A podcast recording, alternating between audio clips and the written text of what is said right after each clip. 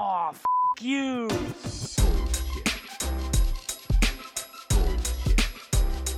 Bullshit, bullshit. Bu- bu- Bullshit. Bullshit. Bullshit. Bu- bu- Bullshit. Bu- Bullshit. Three, Bullshit. two, Ready. Bu- bu- bu- one. Bullshit. Bienvenido a UXBS. Hoy tengo el gran placer eh, de grabar con Nico, ya, ya van a ver por qué es un placer. Eh, vamos a estar hablando, seguramente ya leyeron por allí, pero bueno, vamos a estar hablando de, del product designer en distintos tipos de empresas. Ya en el podcast hemos hablado de, las diferencias entre startups, entre eh, corpor- corporativas y todo esto, pero creo que es interesante también que aprendamos a entender que los cargos también cambian según el contexto. Entonces, Nico, si quieres, antes de que comencemos con todo esto, dile a la gente quién eres y qué haces y comenzamos. Gracias, Chris. Bueno, eh, gracias por la invitación eh, y le doy un saludo a toda la gente que nos está escuchando. Eh, bueno, como dijo Chris, mi, mi nombre es Nico Resigno.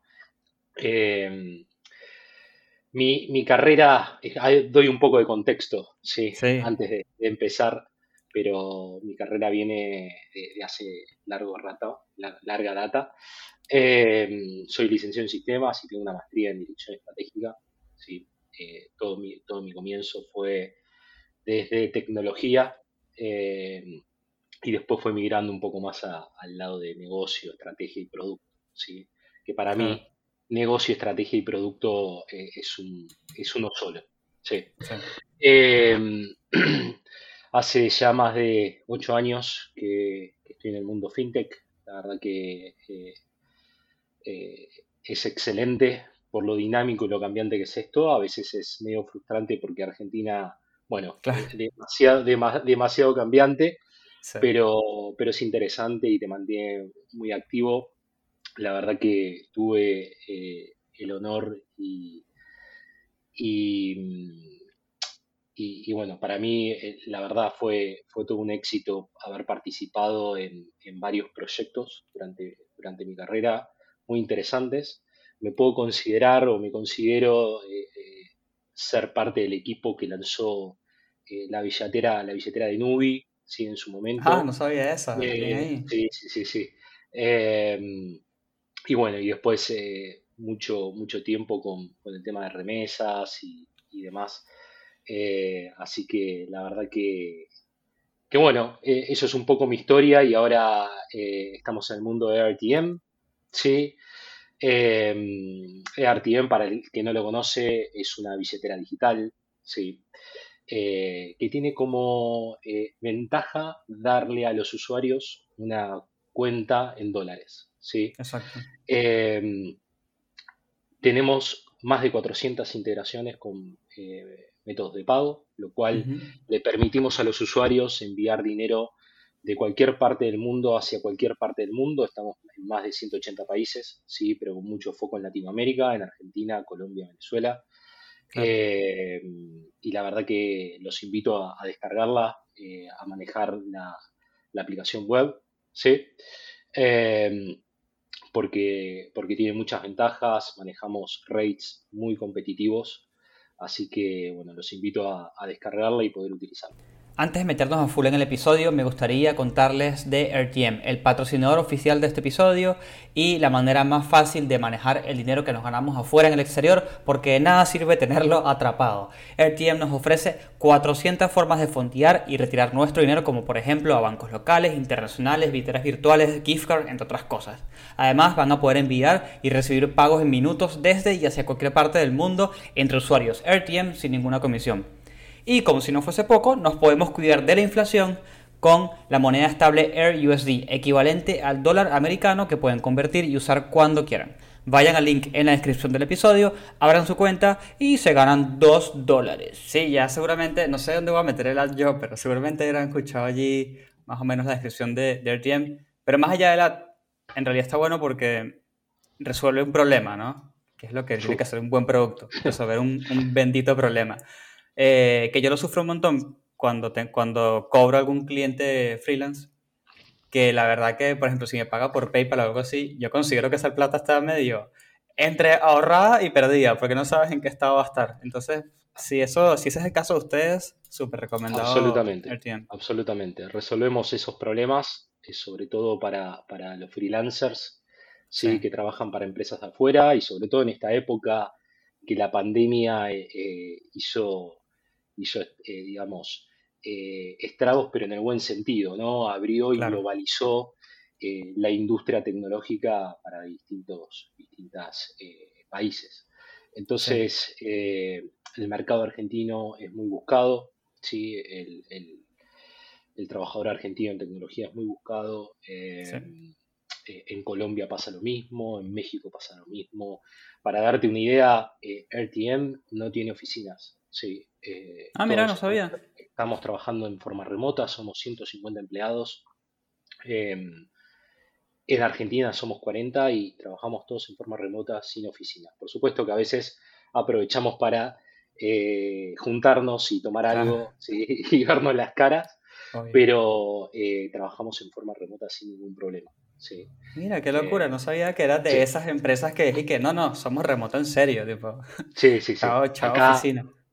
Sí, absolutamente. Acá la- el, el- el trabajar de forma remota lo, lo- lo vemos en forma muy seria. Eh, planteamos objetivos, los objetivos se cumplen, sí, hay que, eso hay que tenerlo claro, ¿no? Claro, obvio. porque sin plantear objetivos, eh, no, seguramente en forma remota no lo, El barco no no, anda así, no, funciona, tal cual. Sí, sí, sí. Pero, pero la verdad que, que sí, que, que trabajamos en forma muy dinámica, muy Claro. ordenada. Eh, así que, nada, eh, excelente, excelente. Y eso fue, bueno, la, la, la pandemia logró eso, ¿no? Eh, a otras empresas. mucha gente dice que la pandemia, creo que era en e-commerce que había leído la- el quote, que decía que había adelantado la industria cinco años. Tipo, lo que iba a pasar en cinco años, toma, listo, pasó en dos meses, tres meses. Sí, no, no sé si la industria, pero sobre todo la, la forma, la cultura de las organizaciones. Eso Ah, seguro lo sí, eso seguro. Sí, Eh, porque aquellas empresas que no estaban o no tenían una, una mentalidad abierta sobre el trabajar remoto, ¿sí? claro, Eh, eh, cambió al 100%, ¿sí? de un día para el otro.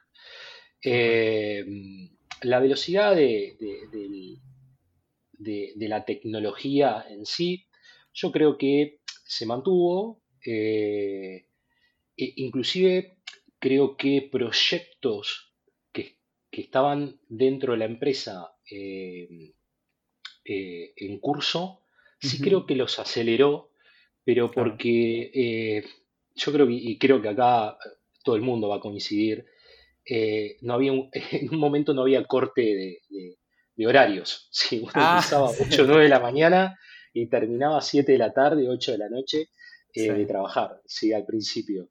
Eh, entonces sí, yo creo que todo eso aceleró muchísimo sí, eh, la, la- la- la madurez de las empresas. claro. Nico, y te pregunto, porque ahora me da curiosidad, yo sé que después vamos a hablar de, de Product Designer, en todo este tipo de cosas, pero Mm. eh, ¿cómo es la experiencia de trabajar en un lugar que tiene 400 integraciones? Me llama demasiado la atención, tipo, ¿cómo, cómo, cómo manejan eso? O sea, yo solamente me imagino el manejo de eso y me da como do- dolor de cabeza. Sí, mira, nosotros trabajamos con una metodología, digamos, un método que se llama P2P, ¿sí? Trabajamos con, con lo que se llaman cashiers, ¿sí? Eh, básicamente, eh, también trabajamos con integraciones directas, ¿sí? Pero hoy estamos creciendo en, en esas integraciones, estamos haciendo muchos deals para, ¿para qué? Para bajar un poco eh, los fees, ¿sí? Y que el claro, usuario eh, pueda transaccionar más en, en todos esos métodos de pago de forma directa. Eh, pero si no, todo el resto es en forma P2P, o sea que el que hace la transferencia, ¿sí? Es otra persona. Es ese ah, famoso ok, cashier que sí, recibe la, la solicitud, ¿sí? Y, y envía ese dinero al, al destinatario, ¿sí? claro. Entonces lo trabajamos de esa manera. Ah, mira, qué interesante. Este, y bueno, ahora sí, entrando en el tema que, que habíamos planteado. Este, creo que nunca te dije, pero yo también he tenido la experiencia de trabajar en varios tipos de empresas. Trabajé en Sony, que es como la gran corpo, ¿no? Sony Pictures. Trabajé en una pyme, he trabajado en startup y cuando me trajiste el tema, por eso, por eso dije, está bueno este tema. La verdad que comencé como a conectar puntos, ¿no? Dije, la verdad que sí, el rol de cada uno cambia un montón. O sea, por más que en el papel diga lo mismo, es súper diferente. Este, ¿Cuál ha sido tu experiencia? ¿Por, por dónde has pasado, más o menos, en, en tipo de empresa, digamos? Empe- eh, pasé por la mayoría que nombraste, por la pyme, sí, la startup eh, y la, la La multinacional. megacorp. pues. Sí, Claro. ¿no? Eh, todo lo ven de una forma bastante diferente eh, Sí. y sobre todo distintas industrias. La industria fintech, en algunas empresas lo, lo- ves roles eh, totalmente diferentes eh, en industrias similares del mismo tamaño. O sea, ¿qué es lo que quiero decir? Que empresas que se manejan en la misma, en la misma industria, con el- las mismas dimensiones, manejan equipos totalmente diferentes. ¿sí? Claro. Eh, y eso es un poco también la cultura de la organización. Eh, yo creo que muchas veces eh, hay que tener claro los roles y las funciones de las personas, ¿sí? Eh, pero no caer en el, en el ser purista de un rol o de una función. claro.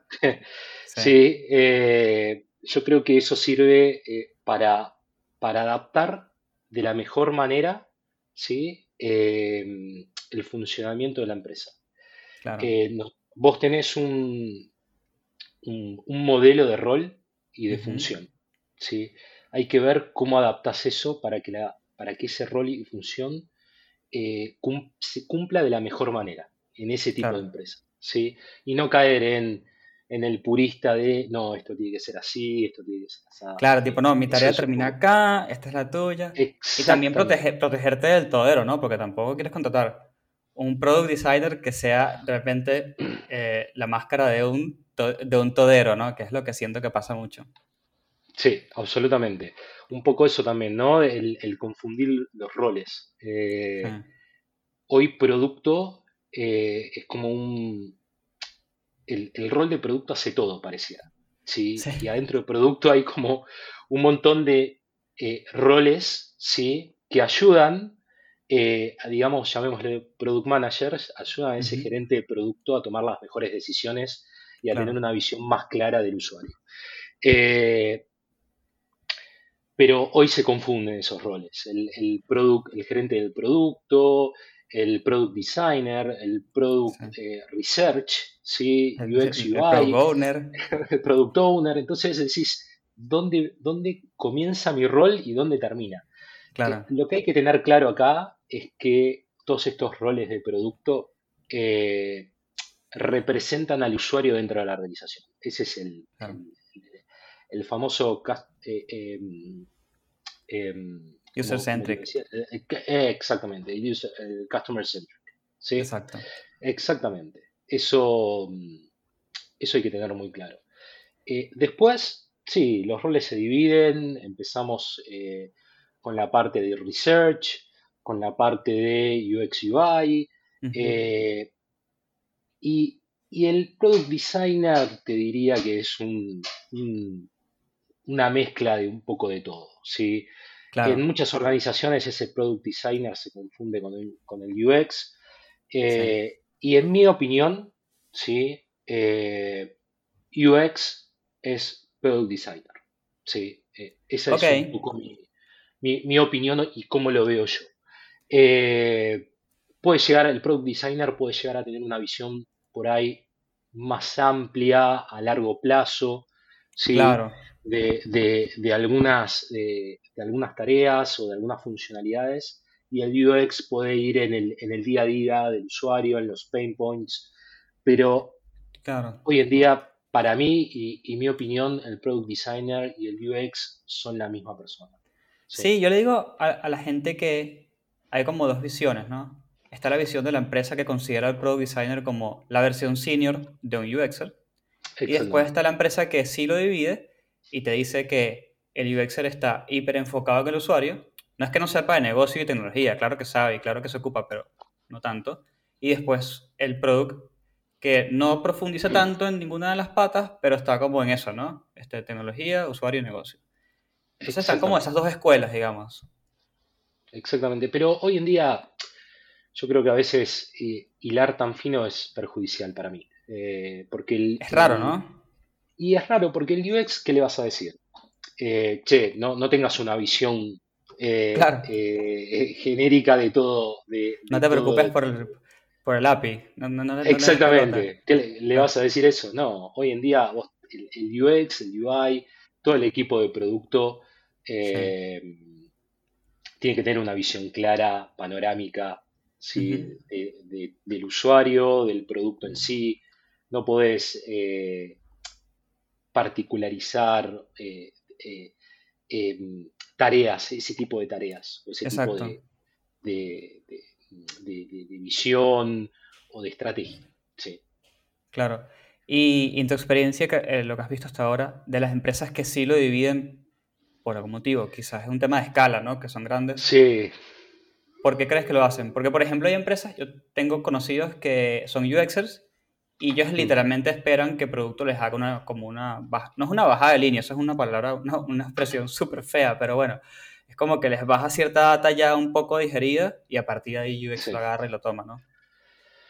Eh, cuando hablamos de producto, estamos hablando de por ahí el, el gerente de producto. Si es así, sí. Si es el pro- para mí es sí, el producto, digamos, eh, como dije al principio de todo, ¿sí? Es el que eh, tiene la visión completa eh, de todo el producto, de la estrategia del negocio, ¿sí? Claro,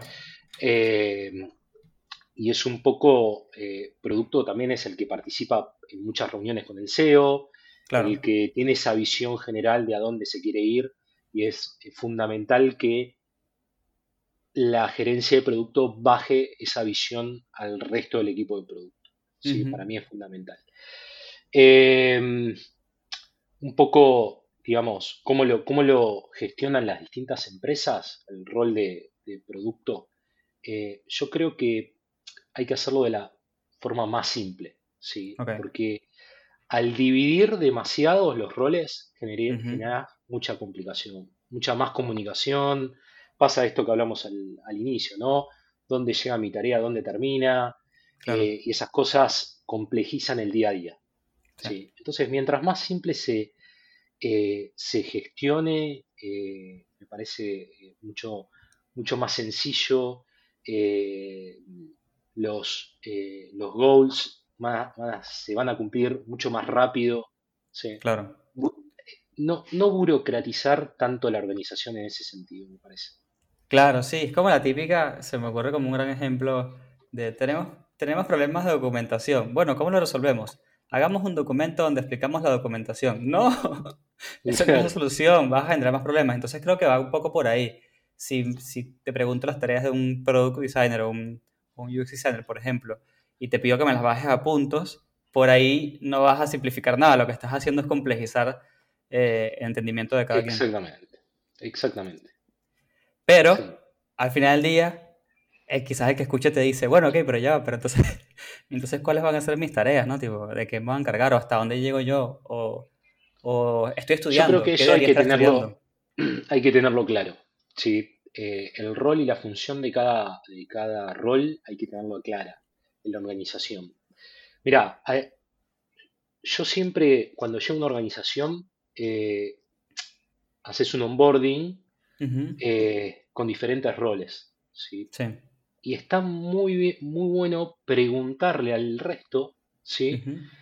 eh, qué piensa del rol de producto y qué piensa él que qué tiene que hacer producto. ¿sí? Claro. Y ahí te das cuenta la disparidad que vas a encontrar en el rol de producto. Sí. Para algunos el rol de producto, sí, marca una visión, sí, hace producto. Para el resto es un rol de project manager, gestiona. ¿sí? Para el otro, eh, hace user stories técnicas.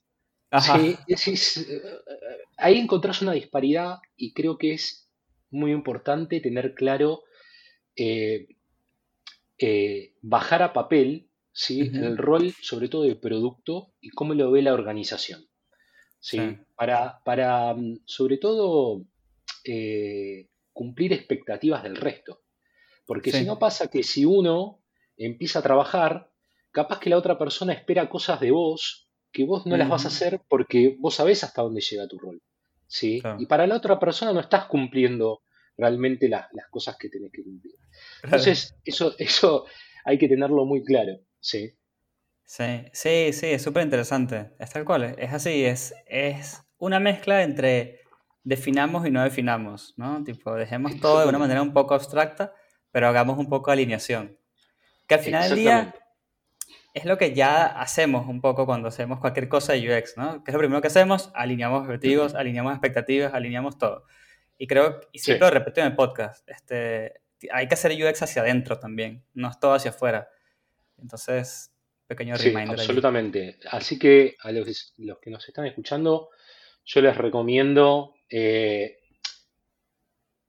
tener una visión, o sea, dar un paso atrás de donde están ahora, tener una visión amplia de cuáles son los roles, las expectativas de cada uno de ese rol, Sí, bajar a papel esas funciones, ¿sí? y charlarlas. sí, Eh, para que el día a día sea mucho más eh, dinámico, flexible, tranquilo, claro, ¿sí? Eh, por supuesto, nada, ni hablar de bajar los objetivos, ¿sí? Bajar los claro, claro. objetivos por Q, ¿sí? Me parece que es algo que se tiene que cumplir, sobre todo lo que veníamos hablando de eh, organizaciones que hoy en día tuvieron que migrar a una forma remota, ¿sí? Uf, Bajar, complicado. eh, bajar objetivos eh, por Q, creo que eh, es una excelente eh, tarea y herramienta que todos tenemos que cumplir, ¿sí? Totalmente. Eh, y todas las áreas, ¿sí? Sí, Eso creo que tenemos que, que estar todos alineados, si no eh, vamos a ir por diferentes caminos. claro. Sí, Y la- para la gente que trabaja en producto, no importa si es product owner, product manager, product designer, no importa, que tiene que tener en cada uno de estos niveles una visión de negocio, ¿no? ¿Cómo, cómo le recomiendas a la gente? Porque es complicado, ¿no? Decirle a la gente, no, tienes que tener visión de negocio. Bueno, pero ¿qué significa tener visión de negocio? Y después que me lo expliques, tipo, bueno, y es, ay, ¿cómo lo aprendo? Es como la gran pregunta. No sé si tienes sí. como dos tips por ahí que puedas dar. Mira, yo creo que la visión de negocio tiene que ser, yo siempre digo, eh, uno tiene que tener las herramientas, ¿sí? para cumplir su rol en la Claro, organización. Pero el negocio se aprende, ¿sí? Uno más o menos tiene que en tres meses entender cuál es el negocio, es un, un promedio.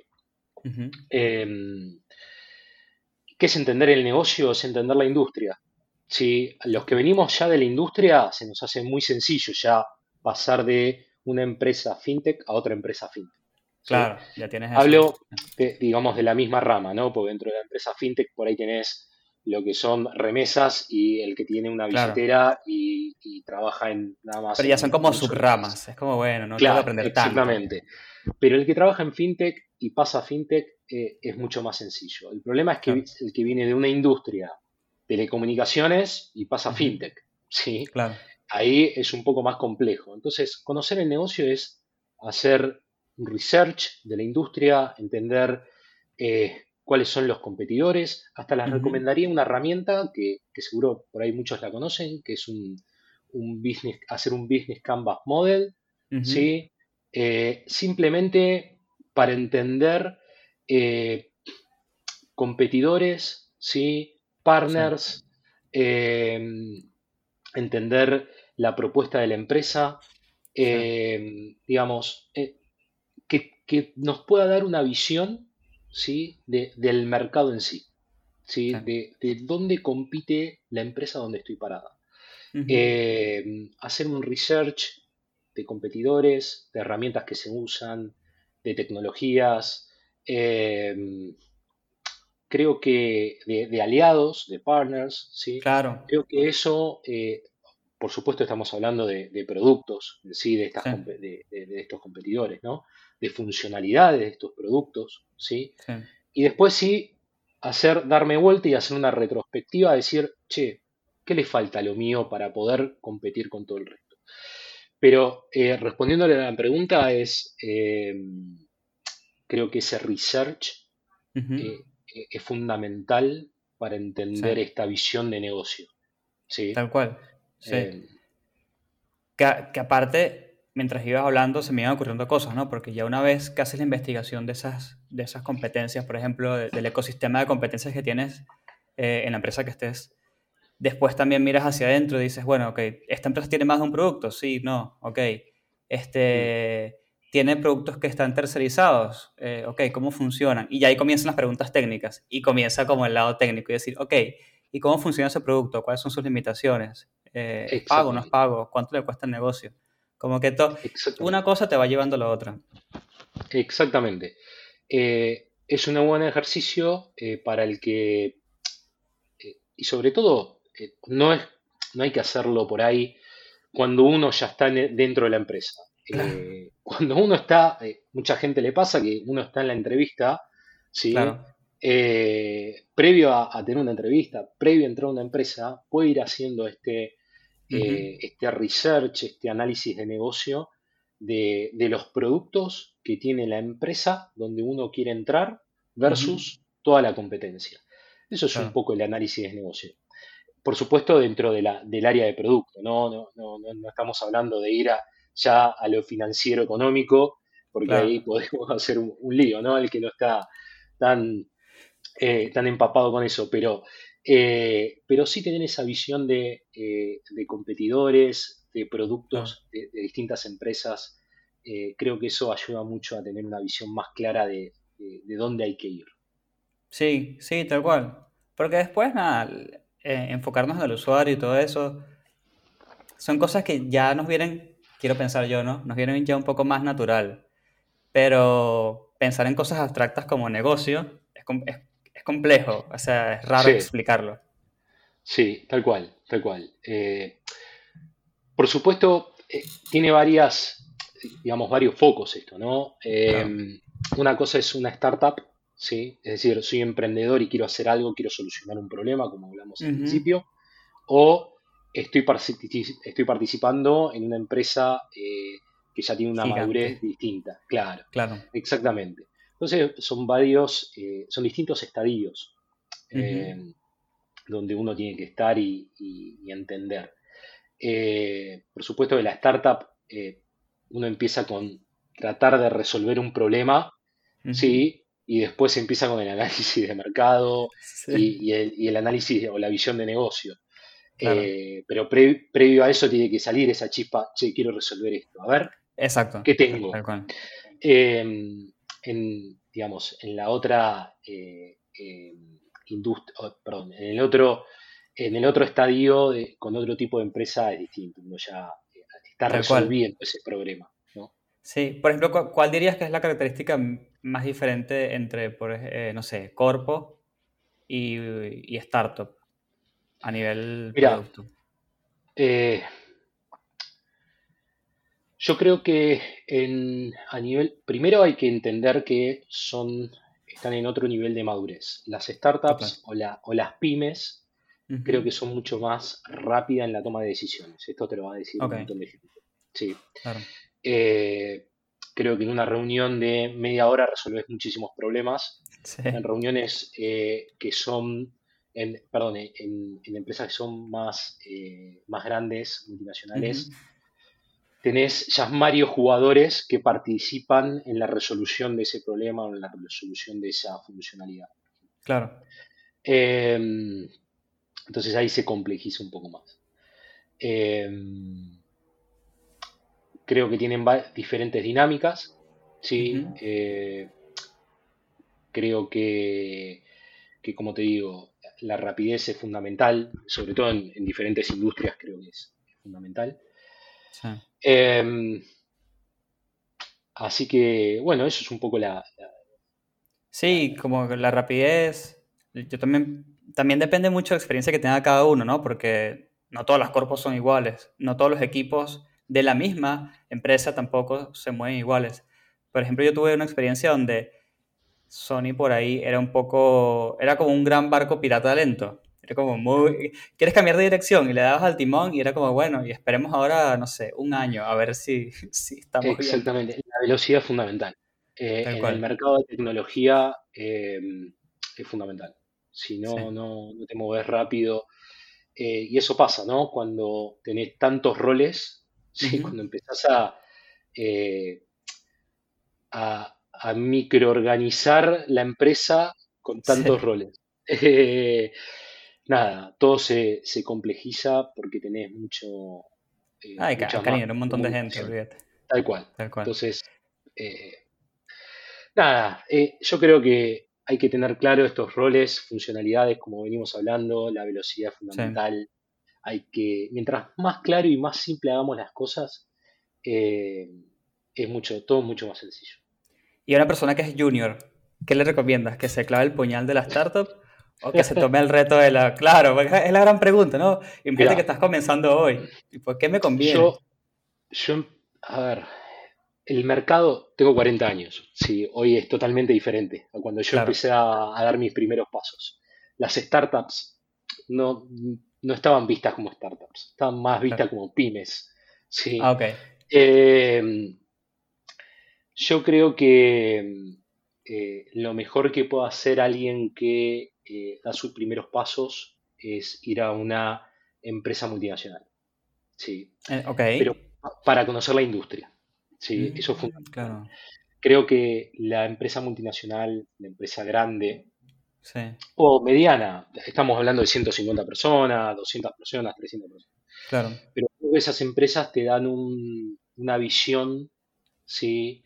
Eh, y una experiencia importante en cómo eh, se maneja la industria, las mejores prácticas, ¿sí? Eh, todas las áreas con las que uno tiene que hablar, porque producto no solo habla con producto, y no solo Sí. ve, no ve eh, al usuario, ¿sí? las problemáticas del usuario, sino que también tienes que hablar con legales, con cual. el área comercial, con el área de compliance, con el área, digamos, de finanzas. Entonces, la multinacional o, la- o las medianas empresas te dan esa visión, ¿sí? Claro. Eh, y esa experiencia. Eh, así que mi recomendación para, para los juniors es elegir una empresa eh, grande, multinacional, que, que pueda hacer un, un buen recorrido, que se queden uno o dos años, ¿sí?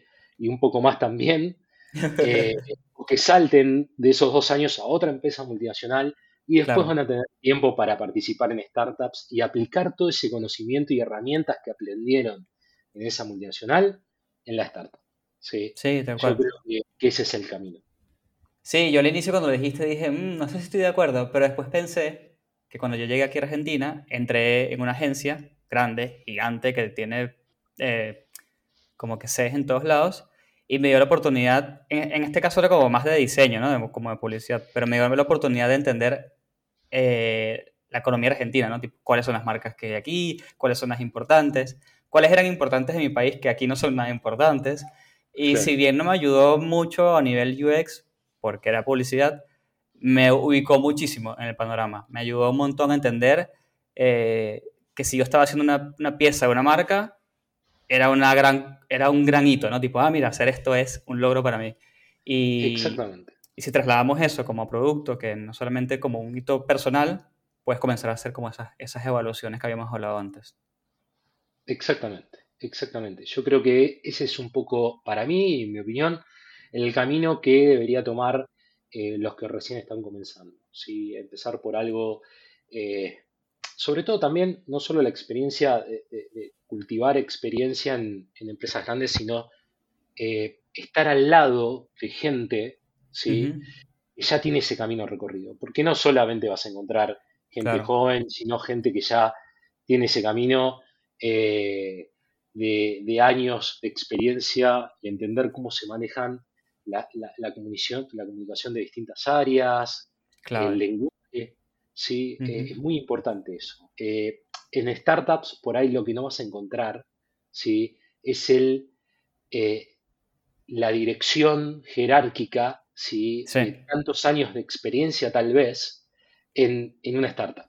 ¿sí? Sí. Y, y chocar contra esos modelos de jerárquicos ¿sí?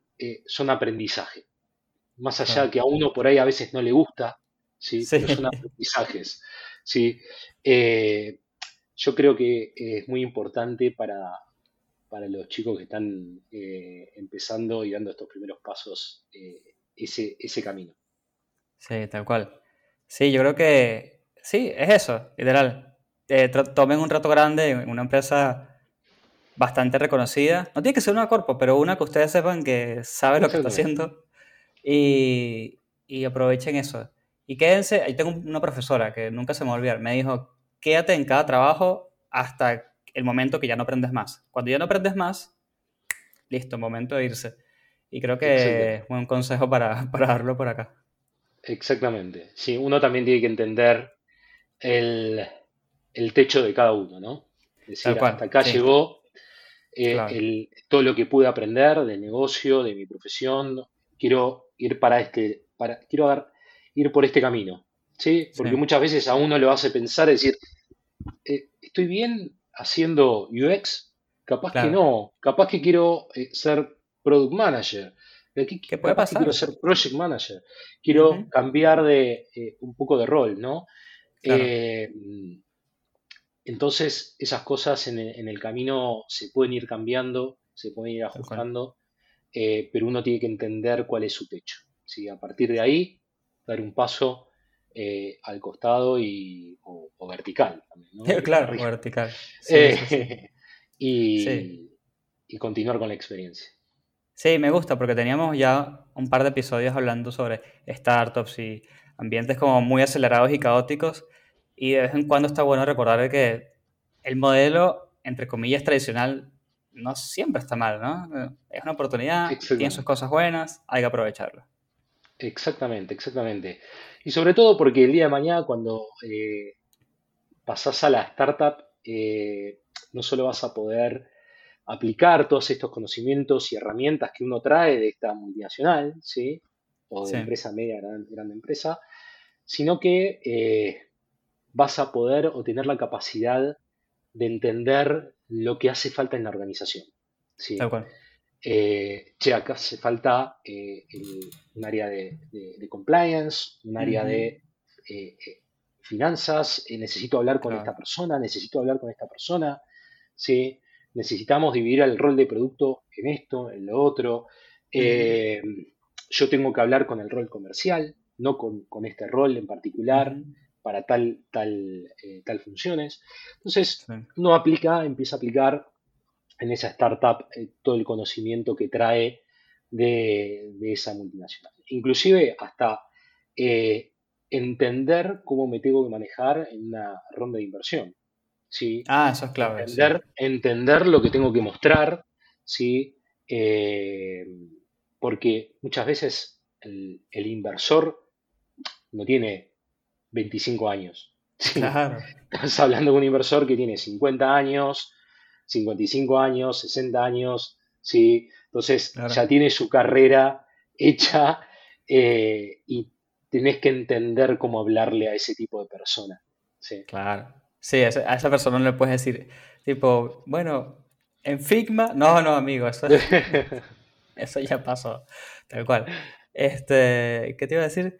No, está buenísimo. Ay, iba a decir algo que se me olvidó. Pero bueno, este, estando así ya como un, pequeño resumen, eh, la gente de producto eh, básicamente está como muy enfocada en negocio, en tecnología, en el usuario. Absolutamente. Y hagamos como un pequeño resumen de que quizás hay empresas donde toman al pro- a- específicamente el diseño, ¿no? Toman a Designer como el senior del UXer eh, y hay empresas que lo dividen. O sea, la respuesta es, porque esto siempre me lo preguntan, ¿no? Y la respuesta a eso es el famoso depende, y depende de cada empresa, y depende de cada persona que te entreviste incluso.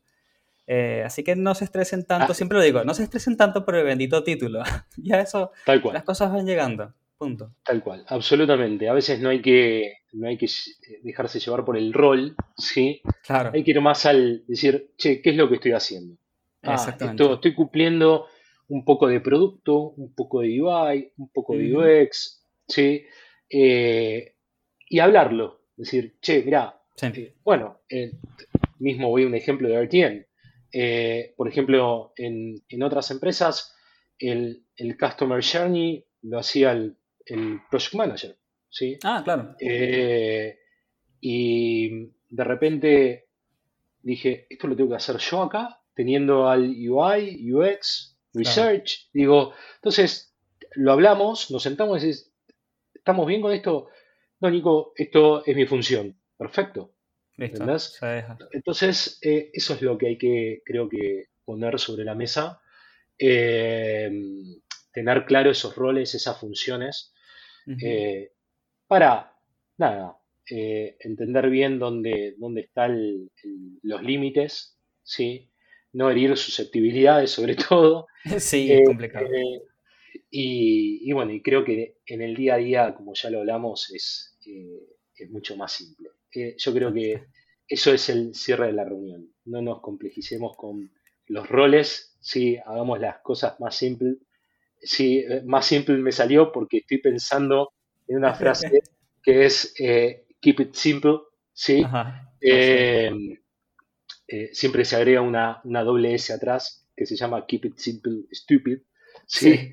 Eh, entonces yo creo que, que- que hay que ir por ese camino, sí. Tal cual. Sí, igual, yo creo que con esa frase cerramos porque honestamente no voy a tener nada para agregar. Y eh, no queda otra cosa sino agradecerte por grabar un viernes a las 7, 8 de la noche. Para la gente que está escuchando, ya saben. eh, y por toda la buena onda y venir a tirar esta, esta data en el podcast. Así que gracias por todo, Nico. Y la gente que escuchó hasta el final, nos vemos en la próxima.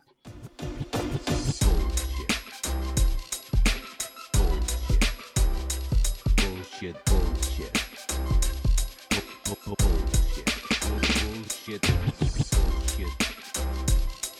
Bu- bu- Bullshit. One, Bullshit. two, Three. Bullshit. the experience has ended. ended.